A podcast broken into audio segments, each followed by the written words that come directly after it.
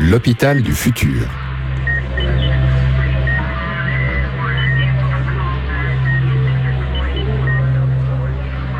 Un podcast produit par l'association Audiolab et Calypsessa, experte en health data. Bonjour à tous et bienvenue dans l'hôpital du futur, le podcast qui raconte comment l'hôpital de demain se construit aujourd'hui même en Suisse, en France et dans le reste du monde. Dans l'hôpital du futur, c'est Warco Brienza qui vous parle, accompagné de Karim Benzassi, son acolyte. De salut Salut Marco et puis bah, on est bien accompagné, hein, comme euh, pour chaque épisode, hein, et on veut rencontrer les acteurs de la santé. Cette semaine, c'est le docteur Olivier Devernois que nous allons écouter. Euh, je commence déjà par vous saluer, docteur. Bonjour Marco. Bonjour Karim. Bonjour docteur. Et vous avez plein de casquettes, hein. on va essayer de les décrire et surtout de voir à quel point vous avez bourlingué, hein, parce que vous avez été un médecin formé, vous avez travaillé à Toulouse, mais ensuite vous vous êtes émigré aux Émirats arabes unis, en Indonésie, en Chine, au Kazakhstan, donc autant de pays où vous avez pratiqué comme médecin, euh, avant de devenir le directeur des opérations chez Intersystems France, donc une société IT de référence pour l'interopérabilité des données de santé, un sujet qui est ô combien important, en particulier lorsqu'on a envie bah, de voir éclore des services innovants, hein, parce que c'est grâce à l'interopérabilité de ces données de santé et des systèmes d'information qui vont avec, bah, qu'on peut faire parler ces différents systèmes et qu'on peut imaginer utiliser toute cette data pour proposer ces services. Et puis parmi en fait ces services innovants, euh, bah, on a la médecine virtuelle qui est dithyrambique, mais qui fait également partie bah, des sujets qu'on aimerait aborder avec vous aujourd'hui. Et puis bah, si on veut mettre une définition de ce que c'est que la médecine virtuelle, c'est quand même des termes qui sont assez nouveaux. Donc c'est moins la rousse qu'un blog dont on citera la référence qui nous a donné bah, ma définition préférée, hein, euh, puisqu'elle désigne toute prestation de services de santé délivrée à distance aux patients par le biais d'outils tels que le téléphone ou la visioconférence. Mais avant du parcours patient, on va faire une exception hein, dans cet épisode-là. On va commencer par vous questionner sur le parcours du docteur, euh, parce que vous avez un sacré parcours et je me demandais si vous pouviez le résumer. Oui, bien sûr, Marco. Euh, ben donc, en effet, euh, j'ai été formé à la médecine à Toulouse, d'où je suis originaire, et j'ai travaillé comme urgentiste pendant dire quelques années dans la région toulousaine, à la fois dans des structures privées et publiques, dans le, le CHU de Toulouse notamment. Euh, et puis assez rapidement, euh, j'ai trouvé quand même qu'il euh, y avait de moins en moins de sens dans ce que je faisais, de moins en moins de sécurité patient. Et j'ai perdu un peu d'intérêt, non pas pour la médecine d'urgence, hein, qui me passionne toujours autant d'ailleurs aujourd'hui, même si je, je n'en fais plus depuis quelques années. mais j'ai perdu l'envie de pratiquer dans les conditions dans lesquelles je pratiquais à l'époque, avec une détérioration en fait bah, des conditions d'exercice qui entraînait pour moi aussi une détérioration de la qualité des soins. Euh, ayant toujours voulu euh, travailler à l'étranger aussi et vivre euh, à l'étranger et avoir des, aventures un peu partout dans le monde, j'ai proposé mes services à une société spécialisée dans l'assistance médicale et les, cliniques de chantier, les cliniques industrielles hein, pour les, grands sites industriels partout dans le monde. et je me suis retrouvé au Kazakhstan pour ma première mission qui a duré deux ans dans une clinique complètement reculée spécialisé pour les, travailleurs de l'industrie pétrolière et gazière, euh, autant euh, d'ailleurs expatriés que locaux, euh, basé à Atirau sur la mer Caspienne. Et ça a été mon premier contact avec une médecine en zone complètement isolée de toute médecine, on va dire, de qualité ou en tout cas de standards tels que je les connaissais, standards européens ou occidentaux, je ne sais pas comment on peut les appeler. Et, ça, ça m'a fait beaucoup réfléchir quand même à, comment on pratiquait la médecine chez nous. Et euh, qu'est-ce qu'on peut faire aussi euh, dans ces conditions euh, aussi délicates, on va dire, et aussi loin de toute expertise. j'ai ensuite travaillé en Chine également sur le même mode, et puis j'ai géré tout un département justement de clinique de chantier spécialisé en médecine en, en, zone reculée ou en zone hostile en Indonésie pendant quatre ans, et où là donc on, on, on gérait à peu près une centaine de, de professionnels de santé euh, qui travaillaient sur euh, environ 70 sites complètement reculés, certains à trois jours de transport euh, situés au milieu de la jungle de Bornéo ou dans des zones encore plus reculées. On, en reparlera plus tard. Mhm. et donc évidemment, très intéressant parce qu'un peu systémisé, il faut trouver aussi des manières d'augmenter la qualité des soins dans un environnement où on se trouve très vite quand même juste tout seul. Euh, et à la suite de ça, euh, du coup, j'ai développé euh, une appétence pour pour les services IT dans la santé et donc j'ai commencé, j'ai candidaté pour travailler chez Intersystems à Dubaï. et donc j'ai déployé le DPI d'Intersystems qui s'appelle Tracker à Dubaï pendant deux ans avant de revenir en France, la boucle étant bouclée, avec une épouse, une épouse kazakh et, quatre enfants. Euh, et euh, en France, donc, euh, j'ai continué sur un même lancé pour, pour Intersystems et je suis désormais, donc, comme, tu, comme vous l'avez dit, directeur des opérations pour Intersystems en France. Je profite de mentionner pour les internautes qui se demandent ce que c'est qu'un DPI. Le DPI, c'est le dossier patient informatisé, un truc dont on est largement habitué sous nos latitudes, mais sur lequel il y a encore un certain travail à réaliser sous d'autres latitudes. Exactement, oui. Et il y a une autre expression que vous avez utilisée, je voulais faire un lien avec un truc que j'ai trouvé trop bien, que vous m'avez cité en off tout à l'heure, hein, puisque vous avez cité la qualité des soins, et vous m'évoquiez qu'en fait on a souvent l'occasion d'entendre ou de lire euh, sur le sujet de la qualité des soins, mais un peu moins sur la qualité des services qui sont, qui sont promulgués hein, quand euh, on a soit un bobo, soit quelque chose de plus sérieux à, soigner. Et puis c'est un petit peu sous ces auspices que j'avais envie de vous demander, bah, finalement, qu'est-ce que vous avez vu qui était mieux fait ailleurs, hein, que ce soit au Kazakhstan, en Chine, en Indonésie ou ailleurs, qu'on pourrait à titre de comparaison qualifier de meilleur que ce qu'on a vu ou que ce qu'on a vécu en France ou en Suisse J'ai parlé un petit peu de mon expérience euh, plus euh, en tant que patient euh, qu'en tant que médecin. Parce qu'en tant que médecin, j'ai travaillé dans vraiment différents types, on va dire, de, systèmes de soins. Et et, en même temps en étant un peu exclu ce système de soins parce que souvent euh, dans, des, dans des zones extrêmement reculées, donc euh, souvent euh, quand même à se reposer sur du système D. mais en tant que patient, par contre, en, Asie, j'ai découvert un certain nombre de choses qui bah, sont soit moins faites, soit pas faites du tout en France notamment, que je, que je connais bien évidemment. Mhm. par exemple, à Singapour ou dans les hôpitaux, on va dire, bien moderne de, Jakarta en Indonésie, euh, on a cette notion euh, de service de soins euh, et de service aux patients, en plus de la qualité des soins. C'est-à-dire que, je m'explique, en, en, France, on a, et en Europe, on est très souvent focalisé sur la qualité des soins et la qualité d'un hôpital ou d'un service dans un hôpital est souvent liée, on va dire, à des indicateurs de qualité des soins. en tant que patient, il y a toute une expérience autour des soins qui aussi, je pense, sont très importantes euh, dans euh, la possibilité pour le patient euh, de guérir de, de, ces maladies. Euh, C'est-à-dire que euh, on peut aller dans un service, par exemple en France, où se faire opérer par le chirurgien le plus connu et le plus compétent qui fait cette opération en permanence, et pourtant avoir une expérience extrêmement désagréable, c'est-à-dire être réveillé en permanence euh, la nuit, avoir euh, du personnel qui euh, vous parle mal parce qu'ils sont surchargés de travail, et, ainsi de suite. le, les services, c'est un petit peu comme les prisons dans, dans, dans, la société, ça reflète le, le degré d'évolution. Et donc là-dessus, idem, quoi. quand un hôpital commence à mettre euh, de l'emphase sur ses services, c'est qu'il a déjà, résolu tout le reste. Mais bon. Oui, exactement. Revenons à la base. Non, moi, ce qui m'a beaucoup intéressé dans votre parcours, euh, c'est votre passage en, Indonésie, qui est un, endroit très particulier. Ayant été deux, trois fois, je, sais, je connais un petit peu Jakarta, c'est vraiment une ville euh, vraiment étonnante, à bien des égards, mais c'est surtout un, pays qui est, un pays insulaire. Euh, et du coup, justement, pour tout ce qu'on avait évoqué, la télémédecine, le vidéophoning, ça en fait un candidat, mais vraiment parfait.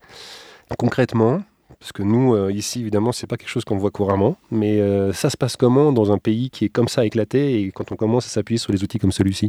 C'est extrêmement compliqué euh, d'avoir une bonne politique de santé publique dans un pays comme l'Indonésie, qui a 17 000 îles, dont certaines ne donnent pas tout à fait sûr si elles sont occupées ou pas, hein, d'ailleurs. et avec du coup un éclatement du système de santé euh, et des, euh, des, gens qui se retrouvent à gérer euh, des structures de soins dans des zones extrêmement reculées, qui ne sont pas toujours connectées d'ailleurs facilement avec des zones plus développées. Et donc on a une disparité monstrueuse entre les investissements qui sont faits souvent à la périphérie, on va dire, et ceux qui sont faits, qui sont faits en ville. À titre de comparaison, euh, quand on est en France et qu'on compare euh, les déserts médicaux, hein, c'est-à-dire que ben, la maternité de niveau 1 qu'on va fermer parce qu'il n'y a pas suffisamment d'activité, là, on parle de petites structures qui vont servir quelques milliers d'habitants, qui vivent sur une île isolée. Euh, donc, dans ces politiques de santé publique, on oblige souvent les personnels à passer, notamment en sortant de la faculté, à, passer du temps comme interne ou autre dans ces zones reculées. Et il y a vraiment une vraie déconnexion à la fois, on va dire, virtuelle et, bien réelle entre ces, structures de soins et des structures plus centralisées, voire même des services de spécialité, euh, où il faudrait, je ne sais pas moi, un jour de bateau pour arriver, par exemple. Euh, donc on se retrouve euh, dans des zones très similaires en fait de ce que je connaissais d'ailleurs au Kazakhstan, hein, où parfois il fallait attendre une, une, ambulance aérienne pendant trois jours parce qu'il y avait 4 mètres de neige et une tempête. donc c'est un peu la même chose, mais avec la jungle. Et puis la difficulté, supplémentaire, euh, qui est que euh, l'accès aux ondes euh, même pas est complètement disparate aussi en Indonésie en fonction des îles. Hein. On n'a pas forcément accès au réseau cellulaire partout, de plus en plus, mais dans certains endroits très vite il faut un téléphone satellite par exemple pour envoyer des données. et puis les connexions ne sont pas toujours très bien garanties. Hein. Il suffit qu'il y ait une panne sur l'antenne ou qu'il y ait, je sais pas, autre chose. Euh, on, est, on est très vite contraint euh, par euh, un certain nombre de problématiques purement technologiques et techniques, même, je dirais. Ça ressemble un petit peu à de la télémédecine de Bruce, en fait. C'est ça, exactement. Ça ressemble à la télémédecine de Bruce. Et alors, autant on a, on a envie, on met en place des systèmes, et ce qu'on avait fait d'ailleurs avec pas mal de ces cliniques reculées, on avait mis en place des systèmes qui permettaient d'avoir de la téléexpertise, de faire passer des images, de faire passer euh, de pouvoir parler aussi à, des spécialistes. Mais euh, dans le système de santé publique, euh, ça repose quand même encore beaucoup sur la bonne volonté de, des quelques personnes qui sont responsables des structures de soins et de, leur débrouillardise pour demander les petits budgets nécessaires pour établir ce genre de connexion et autres. Et sans qu'on ait bien évidemment le confort des salles de télémédecine qu'on peut avoir aujourd'hui euh, en Europe et qui permettent même de faire une opération à distance. Comme quoi, à la fin, on a toujours tendance à se plaindre pour des sujets qui ne n'en sont pas et qu'ailleurs, euh, on a déjà trouvé des solutions pour des sujets autrement plus complexes. Mais enfin bon. Euh, il, reste, non, non, il reste néanmoins que l'hôpital est quand même dans une situation compliquée, ça c'est sûr, on ne va pas le nier. Mais justement, bah, en parlant d'hôpital, en parlant de tous ces sujets que vous avez évoqués, euh, donc, euh, on est dans une situation qui est très hétérogène, avec des, contextes complètement disparates, complètement différents. Et donc, forcément, des solutions techniques qui sont déployées qui sont forcément aussi un petit peu hétérogènes. Et puis, toutes ces données, à un moment donné, il faut quand même arriver à les réconcilier. Pour, la télémédecine, il faut arriver à déjà les collecter puis à les traiter, donc pouvoir échanger correctement. Mais dans des grands hôpitaux ou des grandes structures hospitalières ou des grandes cliniques, j'imagine qu'il y en a quelques-unes dans les endroits les plus peuplés, notamment les villes, il a fallu régler le problème de l'interopérabilité euh, et de mettre en place un système de santé. Comment, comment, euh, est-ce que vous l'avez, vous l'avez, vous l'avez expérimenté et comment, en fin de compte, quels sont, les enseignements que vous avez pu en tirer? Euh, Autant dans un pays comme l'Indonésie, on en est encore très loin, hein, parce que c'est, ça qui est, très étonnant, parce que d'un côté, ils sont très en avance sur plein de choses par rapport à nous, puisque finalement, en Europe, on, a vraiment lancé la télémédecine bah, lors des confinements liés au Covid, hein, puisqu'on s'est retrouvé dans l'impossibilité euh, d'aller chez le médecin ou avec des restrictions très, très importantes. Et on a eu euh, un développement de la médecine, de la télémédecine et de la médecine virtuelle, on va dire, euh, qu'on n'avait pas connu et qu'on n'aurait pas espéré aussi rapide.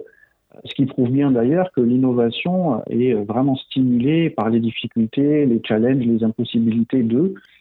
Euh, et ce qui du coup prouve bien, enfin explique bien pourquoi en Indonésie, par exemple, on va être très en avance euh, sur certaines choses qui sont faisables à bas coût, euh, parfois sur des modes un peu dégradés, mais qui ont une valeur ajoutée vraiment très importante euh, pour les patients, puisqu'elles rajoutent vraiment de la qualité de soins et, et, de la qualité de prise en charge. Autant euh, sur, euh, bah, par exemple, les systèmes hospitaliers, hein, donc ce qu'on a mentionné tout à l'heure, les fameux DPI, euh, les dossiers patients informatisés, qui sont les logiciels sur lesquels travaillent tous les professionnels de santé d'une structure de soins donnée. en Indonésie, c'est très peu développé. Il y a uniquement les hôpitaux qui peuvent se les payer et qui les ont finalement. donc ils tournent souvent sur des, systèmes bout de bois où ils sont encore beaucoup sur, le papier tout simplement. Et donc on, on, voit bien cette, cette, cette différence où bah, en Europe on, on, était très peu avancé sur la télémédecine, mais par contre les deux pays on connaît ça depuis presque 30 ans quoi. Mhm. Ça dépend des endroits, mais entre il y a 10 et 30 ans et aujourd'hui il n'y a pas un hôpital qui, qui n'a pas un, un DPI. L'hôpital du futur. futur. Si vous me permettez, euh, docteur Devernois, parce que j'ai même une statistique pour ceux qui sont plus chiffres que, que blabla. Euh, c'est deux personnes différentes qui me les ont données, mais elles sont relativement comparables. C'est le professeur Hans qu'on a rencontré en Indonésie avec euh, Karim, qui affirmait qu'il y avait grosso modo un établissement hospitalier sur cinq qui bénéficiait d'un DPI. Souvent, c'est ceux qui sortent de terre récemment, hein, qui ont aussi mm. les dernières technologies en même temps que des nouveaux murs. Donc 1 sur 5, ça fait 20%. Et d'après une, une statistique qu'on m'avait donnée, en 2021, donc c'était avant le, Covid, on va dire, il y avait euh, un peu moins de 30% des établissements en France qui n'avaient pas de DPI encore pleinement fonctionnel. Donc euh, c'est quasiment des statistiques qui sont inversées, hein, si on reprend le 20% versus euh, bah, 60, plus de 70%. et je trouvais intéressant de le dire à ce stade. Excusez-moi pour l'interruption. Non, non, mais... non, non, non, mais merci beaucoup pour les précisions. En effet, c'est, c'est exactement ça.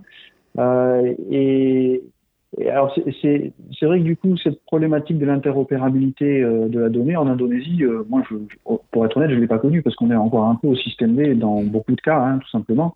Alors évidemment qu'elle existe euh, comme elle existe dans n'importe quel hôpital entre le logiciel de radiologie, le logiciel de médecine nucléaire et celui de, de laboratoire et puis le, le, logiciel central qui est le DPI justement.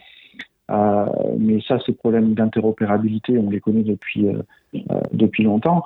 Euh, là où par contre ça devient vraiment intéressant, c'est qu'aujourd'hui euh, on est très en retard, nous, euh, notamment en France, hein, sur le lien entre la ville et l'hôpital et la dématérialisation de ce, de ce lien et surtout la mise à disposition des données qui sont stockées sur le patient au niveau de la médecine de ville et les données qui sont stockées sur le patient au niveau des, différents hôpitaux dans lesquels le patient est allé.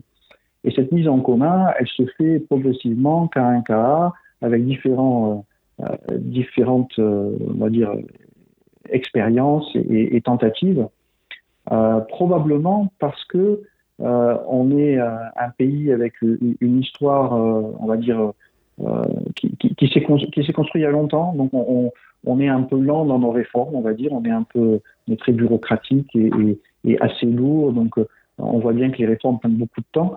Euh, quand on compare avec des pays qui se développent beaucoup plus rapidement, euh, ben, comme par exemple Dubaï, euh, aujourd'hui, aux Émirats arabes unis, on n'a plus d'ordonnance papier, ça n'existe plus. On va voir son médecin et on va ensuite à la pharmacie. Le pharmacien a déjà l'ordonnance, elle est dématérialisée, elle est dans sa, dans sa, dans sa boîte. Et on peut aller à n'importe quelle pharmacie et n'importe quelle pharmacie aura l'ordonnance.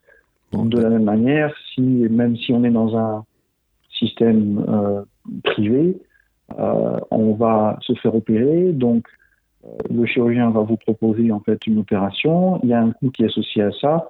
Ce devis entre guillemets, il part de manière dématérialisée vers une, une, un outil centralisé qui redispatche derrière vers votre assurance. L'assurance, de manière semi-automatique, on va dire, va donner son accord ou pas et puis ça revient et, il faut que ce soit intégré dans le DPI. Donc tout ce, parcours-là, en fait, est complètement dématérialisé. Comme vous l'avez évoqué, euh, l'hôpital du futur passera par l'interopérabilité des données et donc passera aussi par le formalisme et la normalisation. Et donc, à la fin, euh, que tout le monde s'accorde sur les standards. Alors évidemment, ça bouscule les uns et les autres, mais euh, d'une façon ou d'une autre, je pense que certains standards commencent maintenant à, à s'imposer. comment vous les voyez justement, ces standards? Vous pensez que gentiment, tout le monde s'aligne vers du HL7 et est-ce que Fire a une chance une fois de voir un petit peu le jour? Je profite de mentionner que HL7 et Fire, c'est des normes pour la transmission des données. C'est correct, hein, Karim? C'est exactement ça, oui. Euh, alors HL7, c'est, on va dire, c'est la norme, euh, on va dire, euh, assez historique hein, des échanges de données entre, entre différents logiciels. aujourd'hui, on peut envoyer à peu près tout type de données au travers d'un, flux standardisé HL7. et c'est un flux qui est connu mondialement après, il a évidemment ses limites techniques. Et euh, là où Fire est intéressant, c'est que Fire justement est beaucoup plus flexible dans l'utilisation des données et la mise à disposition des données au travers donc de ce qu'on appelle des entrepôts de données par exemple.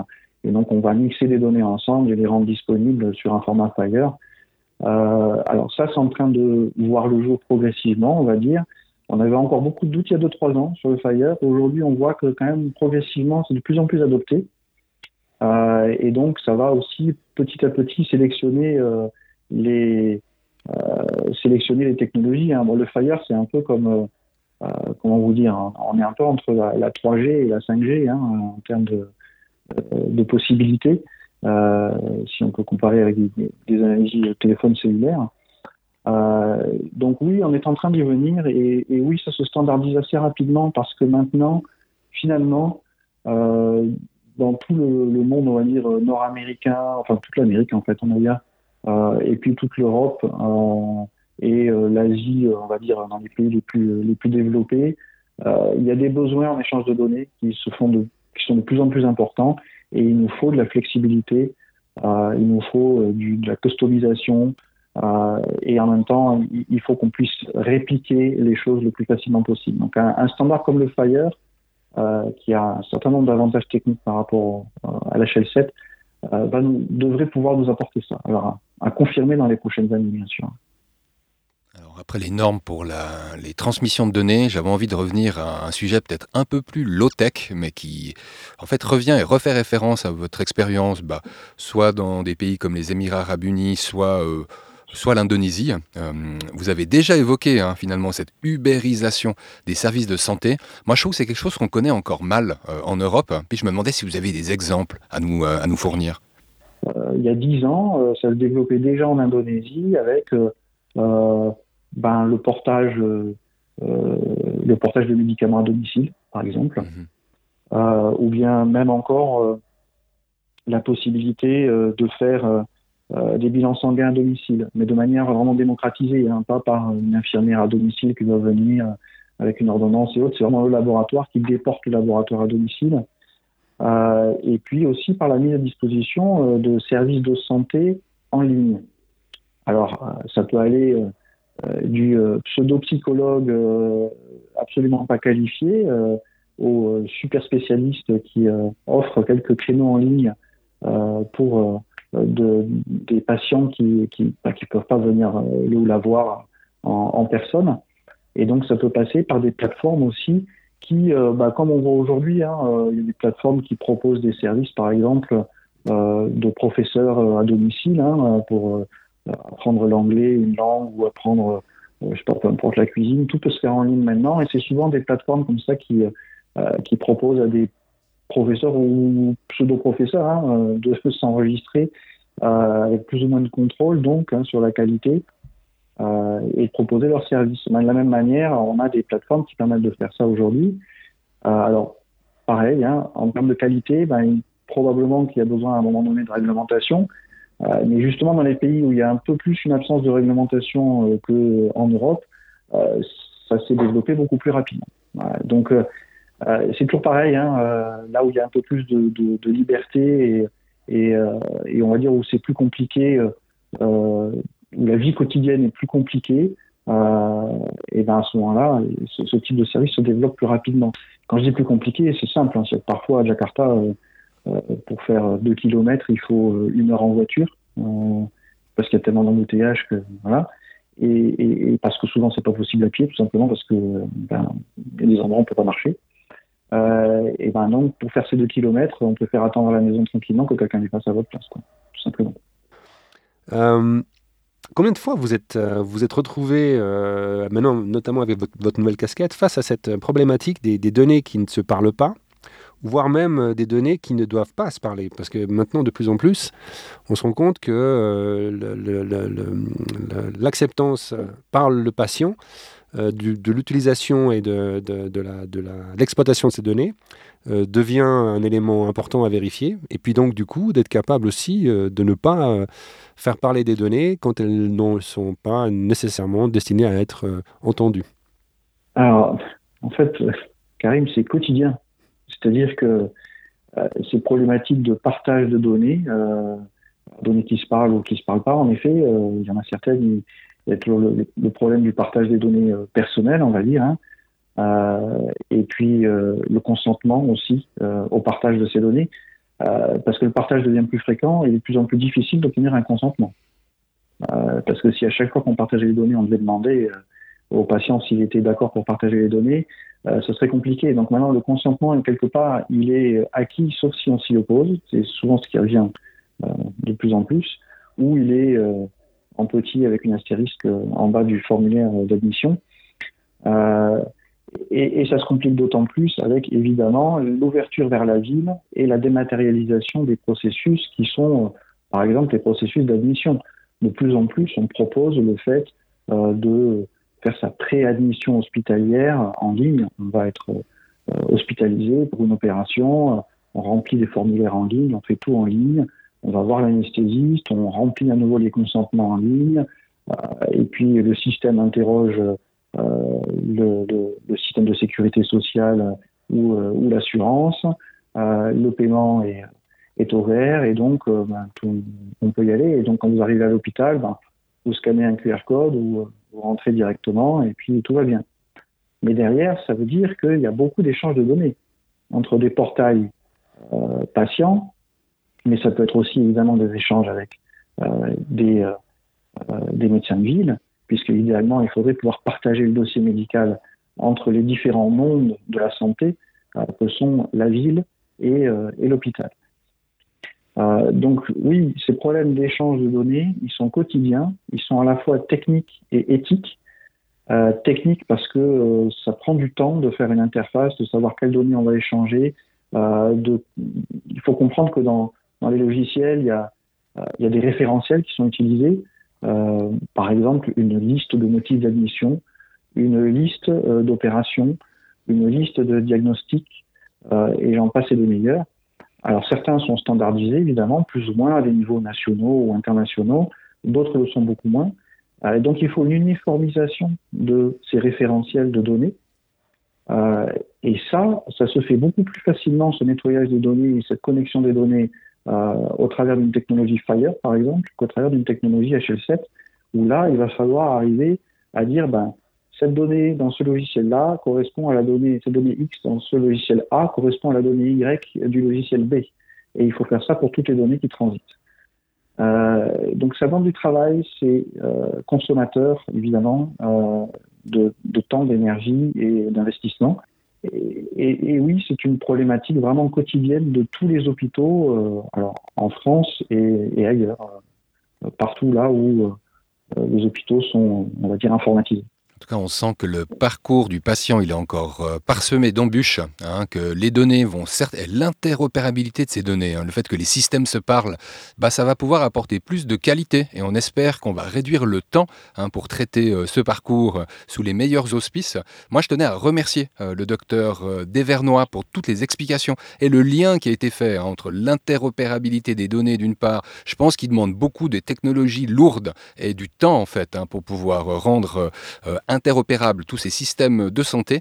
Euh, d'autre part, on a parlé de médecine virtuelle. Et là, c'est vrai qu'il y a des bons exemples, y compris low-tech ou sans tech du tout, bah, qui permettent d'augmenter cette expérience qu'on a euh, en tant que patient. Et je crois qu'il nous fallait pas moins d'un médecin ayant travaillé dans cinq pays différents pour pouvoir peut-être offrir des perspectives différenciées hein, de ce qui peut être fait, même avec peu ou pas de technologie. Donc merci pour tout ça, docteur.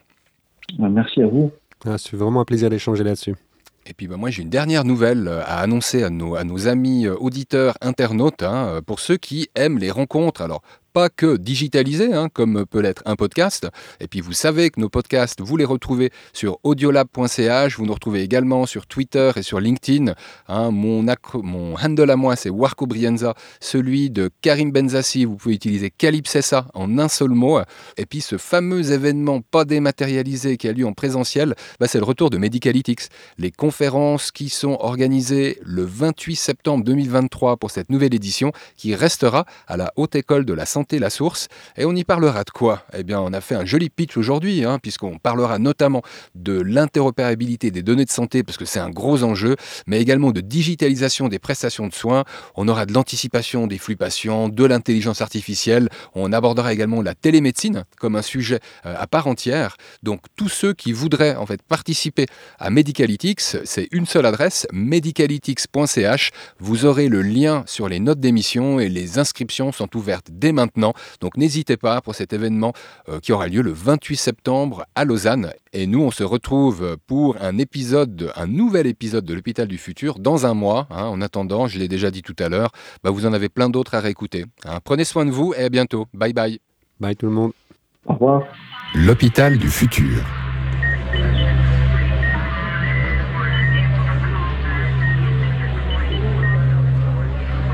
Un podcast produit par l'association Audiolab et Calypsessa, experte en health data.